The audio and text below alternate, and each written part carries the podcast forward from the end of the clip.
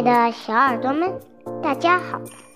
又到了我们的每日历史故事时间了。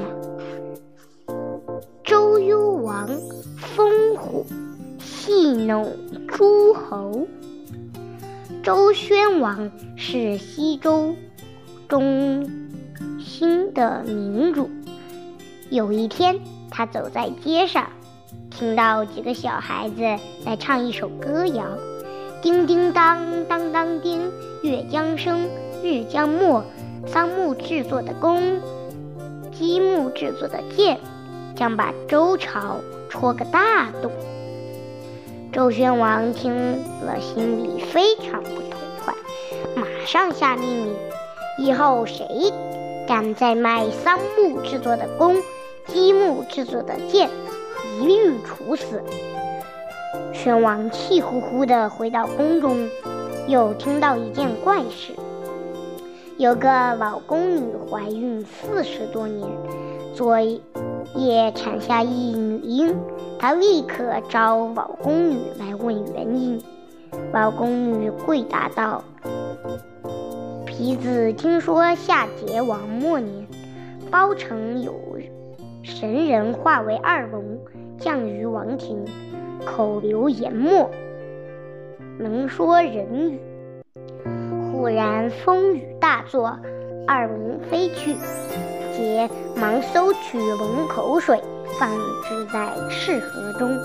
到先王时，赤河突然出现亮光，先王正要打开，失手落地，我踩到龙岩，从此肚子渐大，仿佛怀孕。王后一听，便把新生女婴用草席裹起，扔到河边。这一天，一对乡下夫妇带着桑木弓和积木箭进城里兜售。刚走到城门，守门的官兵要来抓他们。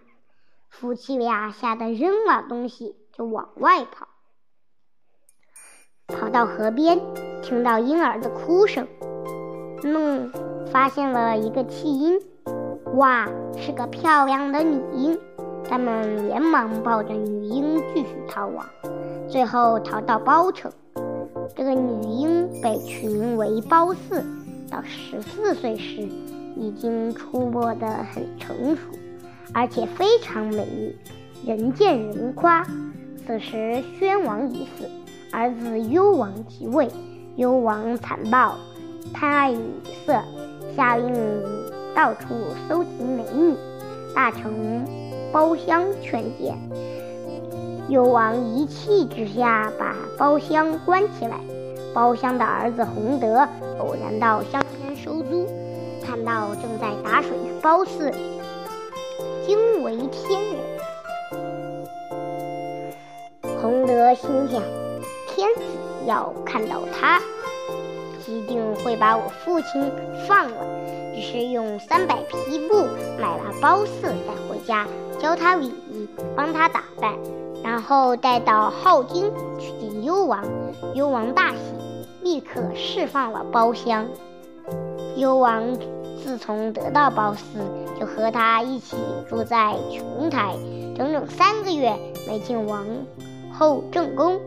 公开宣称褒姒是最迷人的新妃子，完全不把王后放在眼里。王后气得大哭大闹。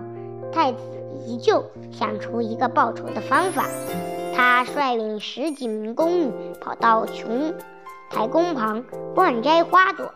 琼台宫中人出来阻拦，褒姒听到争吵声出来一看，太子依旧赶上一步。扯着褒姒的头发，就是一顿毒打。幽王退朝后，看那美人儿被打得遍体鳞伤，心疼不已。褒姒一边掉眼泪，一边抽抽搭搭地说：“太子为母报仇，我死不足惜。可是我肚子里已怀有两个月的身孕，求大王放我出去。”幽王气得立刻传旨。太子无礼，暂时送到申国去。原来王后是申国的公主，申国的后爷便是太子的外公。王后听说太子被逐，终日流泪。有个宫女建议道：“娘娘何不假装生病，召温媪入宫看脉，然后托他带信回到申申国，请太子上表说自己已悔悟自新，这样也许天子会召太子回国。不幸事情被褒姒的手下知道，温媪一出宫，马上被手下拦截。因为信中有许多地方责骂幽王，幽王看了很不开心。再加上褒姒刚生了个儿子伯服，幽王便立刻决定王后打入冷宫，太子废为遮人，以褒姒为后，伯服为太子。谁敢说情，一律处死。许多大臣气得纷纷辞职告老回乡，幽王干脆不上朝了，天天和褒姒饮酒作乐。褒姒虽然当上了王后，但还是一天到晚愁眉苦脸。幽王想尽番方法都难博一笑，于是下令：谁能使褒姒一笑，赏千金。有个奸臣献计。以前西戎强大，怕他们入侵，曾在玉山下放了二十个烽火台、几十面大鼓，作为召集诸侯来救援的警报。也许王后会对假警报有所兴趣。当天晚上，幽王就命烽火台点燃烟火，黑烟直冲云霄，同时又敲起大鼓，声动天地。诸侯们以为出了乱子，一个个率领兵马连夜赶到骊山下，却只听见管乐之声。诸侯们知使之上当，彼此苦笑，一个个卷起旗子回去了，心中当然怨怒不已。褒姒看到他们狼狈和受骗的样子，忍不住拍手大笑。